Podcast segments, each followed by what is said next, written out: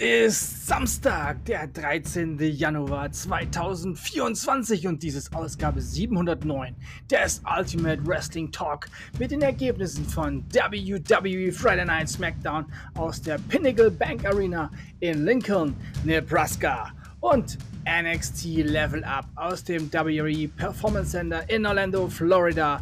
Beide Shows vom 12. Januar 2024. Servus und herzlich willkommen. Und es geht direkt los mit dem Highlight eines jeden Freitagabend. WWE Friday Night SmackDown. Kevin Patrick begrüßte die Zuschauer äh, zu der Show Grayson Wallers Mus Musik ertönte und Waller kam mit Austin Theory in den Ring. Es sollte das Match Cameron Grimes gegen Grayson Waller folgen, doch The Bloodline schaltete Grimes aus, bevor er es in den Ring schaffte. Paul Heyman, Jimmy Uso und Solo Sikoa nahmen kampflos den Ring von Waller und Theory ein. Die beiden gingen lieber. Das ist clever, bevor man sich mit der Bloodline anlegt. Heyman sagte, dass sie nicht die Bösen sind, denn Nick Aldis hat Roman Reigns beim Royal Rumble in ein Fatal Four-Way Match gesteckt. Der Bösewicht in dieser Geschichte ist der General Manager von SmackDown, Nick Aldis, so Paul Heyman. Nick Aldis machte sich währenddessen auf dem Weg zum Ring. Dort angekommen nahm er Paul Heyman erstmal das Mikrofon ja, aus der Hand. Er sagte, dass das Fatal Four Match beschlossene Sache sei und es wird darüber nicht weiter diskutiert. Es wird kein Match mehr geben, die durch The Bloodline verdorben werden. Ja, keine Matches, die unterbrochen werden sollen oder sonstiges. Er sagte Jimmy und Solo, dass sie heute im Main Event teilnehmen werden. Es werden Randy Orton, AJ Styles und LA Knight zusammen gegen Jimmy Uso, Solo Sikoa und Roman Reigns antreten. Da schaute Heyman etwas skeptisch und sagte, Aldis, du weißt genau so gut wie ich, dass Roman Reigns heute gar nicht hier in der Stadt anwesend ist. Er ist gar nicht mitgeflogen. Ja. Dann tat Aldis so, ach ja, ist mir gerade eingefallen, stimmt. Ja, dann müssen die zwei von der Bloodline halt schauen, dass sie bis zum Ende der Show noch einen dritten Mann bekommen. Ansonsten ist der Main Event eben ein 2-on-3 Handicap Match. Das gefiel den drei Herrschaften von der Bloodline gar nicht und Nick Aldis hatte sichtlich den Spaß in den Backen. Angel Gaza und Humberto Carrillo besiegten Cruz del Toro und Joaquin White in einem ja wirklich wilden Lucha Libre Tag Team Match. Sehenswert. Kamala Hayes sprach mit Nick Aldis in seinem Büro über die Teilnahme am Royal Rumble Grayson Waller und Austin Theory unterbrachen das Gespräch, sodass sie überredet wurden, später am Abend ein Match zwischen Hayes und Austin Theory auszutragen. Ja, habt ihr nun davon. Aber die beiden sind ja motiviert genug und haben natürlich dem Ganzen dann zugestimmt. Paul Heyman versuchte im Backstage-Bereich Carlito zu überreden, sich der Bloodline heute Abend im Main Event anzuschließen, aber Carlito ging es nur darum, ein Match mit Santos Escobar zu bekommen. Ja, die zwei haben sich nämlich während des äh, Matches ähm, der Gaza, Garillo und gegen Cruz del Toro und Joaquin White nämlich auch noch äh, ein bisschen geprügelt. Ja, und sorgten da auch für ordentliche Ablenkung. Tja. Logan Paul möchte Kevin Owens nach dem, was er ihm und besonders was er seinem Auge angetan hat, zu einem sauberen Kampf herausfordern. Ja, kann man machen. Während sie etwas tranken, sprachen Butch und Tyler Bate über ihre Zukunft. Bates sagte, dass sie die Gelegenheit hätten, der Welt zu zeigen, warum es, worum es bei British Strong Style geht. Aber welchen Namen wird Butch in Zukunft verwenden? Butch antwortete nicht. Könnte es sein, dass er wieder zu seinem ursprünglichen Namen zurückkehren könnte? Ich würde es gut finden. Denn mit diesem Namen Butch bin ich nie wirklich warm geworden. Bianca Belair besiegte Bailey. Kevin Owens lud Logan Paul zu zur KO-Show ein um äh, ihren Differenzen zu besprechen. Das Ganze sollte nächste Woche stattfinden. Dakota Kai sprach im Backstage-Bereich mit Bailey und versuchte sie zu beruhigen, denn sie sagte, warum habt ihr mir nicht geholfen? Ihr hättet doch eingreifen können irgendwie.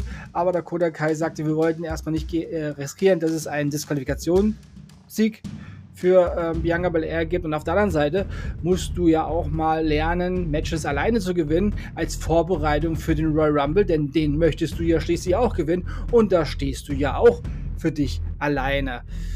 Ja, das, damit hat sie natürlich recht.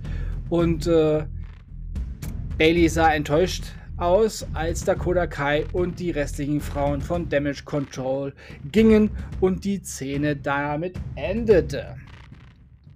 Bobby Lashley und The Street Profits gingen ohne Anzugjacken ja, relativ erbost zum Ring. Sie sahen sehr ernst aus. Kein Wunder, nach dem, was ihnen letzte Woche ja, so passierte im Ring. Lashley schnappte sich ein Mikrofon und sprach die Cross-AOP-Fraktion an. Lashley sagte ihnen, sie wollten die Dinge hier und jetzt regeln. Die Lichter gingen aus und Paul Ellering kam heraus. Im Eingangsbereich stand er und er zeigte mit einem Zeigefinger hochwärts zum Titantron. Darauf wurde ein Video von Karrion Cross und Scarlett ausgestrahlt. Ein bisschen kryptische Äußerungen von beiden, doch dann führte Cross die Authors of Pain, Akam und Rizar und natürlich Paul Ellering ein. Ja, und Cross gab dann dem Ganzen, also seiner Gruppierung, auch einen Namen.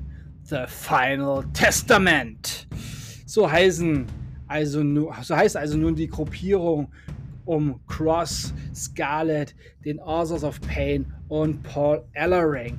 The Final Testament. Ja, und damit ließen sie dann auch Lashley und seinen Mannen ja, etwas ratlos zurück im Ring. Zurück. ja. Backstage traten Pretty Deadly an Heyman heran. Der sah ziemlich verzweifelt aus, weil er keinen dritten Mann für das Main Event Match fand. Ja, und die beiden ähm, Pretty Boys boten sich später oder boten sich für später als Partner für Sequoia und Uso an. Und Heyman sagte, ihr wisst schon, dass ich eigentlich nur einen Mann brauche, denn es sind ja drei gegen drei und ich habe ja schon zwei Mannen. Und äh, da merkten Pretty Deadly, ach so, nee, dann, nee, dann können wir, wir haben ganz was anderes, Termine und nee, tschüss, ja, klar. Da ziehen die Jungs den Schwanz ein. Ja, und Heyman verzweifelte noch mehr. Armer Paul. Ein Video von Carmelo Hayes von Him wurde ausgestrahlt. Ja, da wurde halt nochmal gezeigt, was Carmelo Hayes so kann und Carmelo Hayes sagte nochmal alles, was er so erreichen möchte. Ja, denn Hayes muss im nächsten Match ran. Doch erst sahen wir Lashley und die Street Profits im Backstage-Bereich. Heyman kam auf sie zu und bat Lashley seine Aggressivität vielleicht heute Abend schon mal ein wenig rauszulassen indem er sich mit Uso und Solo Sikoa zusammentun solle. Und äh, Lashley sagte, dass er nur mit der Bloodline in den Ring steigt, wenn er gegen Roman Reigns kämpfen darf. Hm. Ja, das machte Paul sichtlich keinen Spaß und äh, auch ein wenig sauer.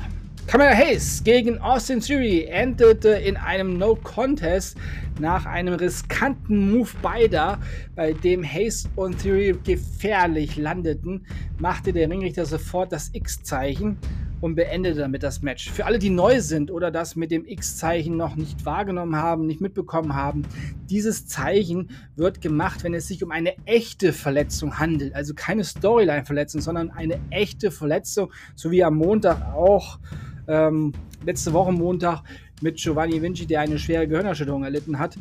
Gute Besserung weiterhin.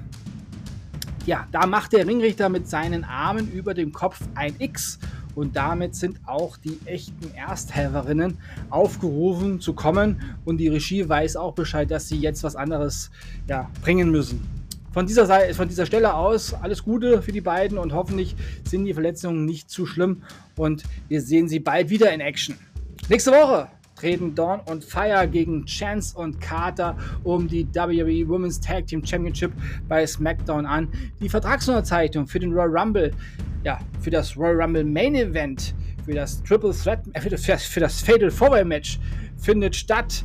Das wird auch interessant, wenn Reigns, Orton, Knight und Styles im Ring aufeinandertreffen. Wir wissen ja, bei Vertragsunterzeichnung bei WWE geht es oft nicht so ganz ruhig zu. Ja, außerdem wird die KO stattfinden, die KO-Show stattfinden und Logan Paul wird der Gast sein. Ja, im Backstage-Bereich sagte Paul Heyman zu Jimmy und Solo, dass heute Abend niemand würdig war, sich der Bloodline anzuschließen ja, manche wollten auch nicht. Also müssen sie sich damit auseinandersetzen und zu zweit gegen die drei antreten. Sikora sagte, dass er sich keine Sorgen macht. Mit wenigen Worten natürlich. Und Jimmy war besorgt, doch wenn sein Bruder nicht äh, besorgt ist, dann ist er es auch nicht. Yeet! Ja. Paul Heyman war noch nicht so ganz davon überzeugt, aber gut. Ja.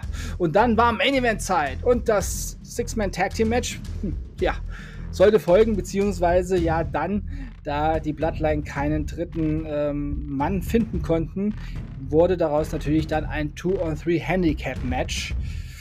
Ja, also ein ja, Unterzahl-Match für die Bloodline, was sie so ja nicht gewohnt sind. Normalerweise haben sie ja die Überhand. Randy Orton machte sich auf den Weg zum Ring, als Solo Sikoa von hinten ankam und Orton angriff. Dann kam noch Jimmy Uso dazu und ja, es gab den Spike und Orton lag am Boden. Heyman war sichtlich zufrieden und alle drei gingen grinsend zum Ring und ließen Orton im Entrance-Bereich liegen und es ging in die Werbepause.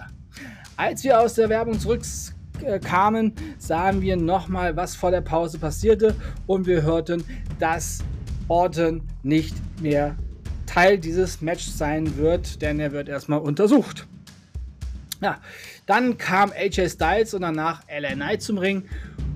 Somit startete das Match also als Tag Team Match. Ja, also wieder ausgeglichenes Zahlenspiel und das ist natürlich dann schon besser als im Handicap-Match für die Bloodline. Und Styles und Knight, ja, die haben natürlich auch ihre Problemchen miteinander. Und das merkte man direkt zu Beginn dieses Match. Sie kamen als Team nicht so rechts zusammen. Da wurde getaggt eher mit sehr viel Gewalt. Also sie taten sich gegenseitig auch weh. Das war, ja, sichtlich kein ähm, harmonisches Tag Team.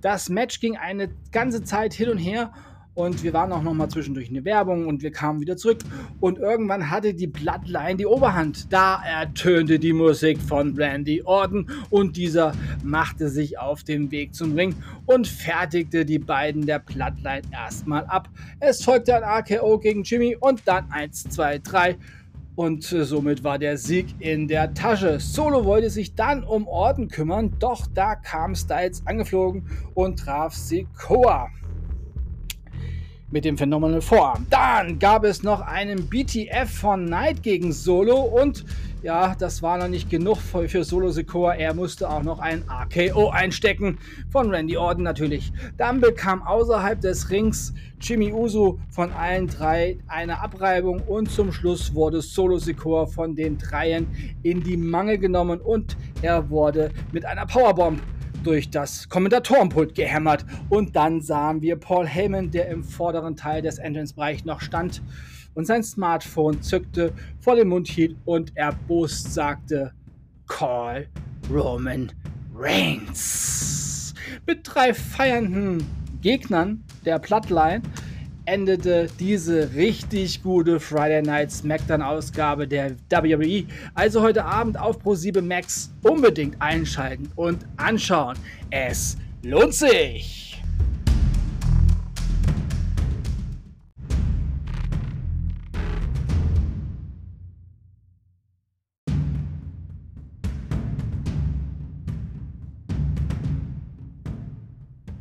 Zum Schluss, ja, zum Abschluss dieser Ausgabe ganz schnell NXT Level Up.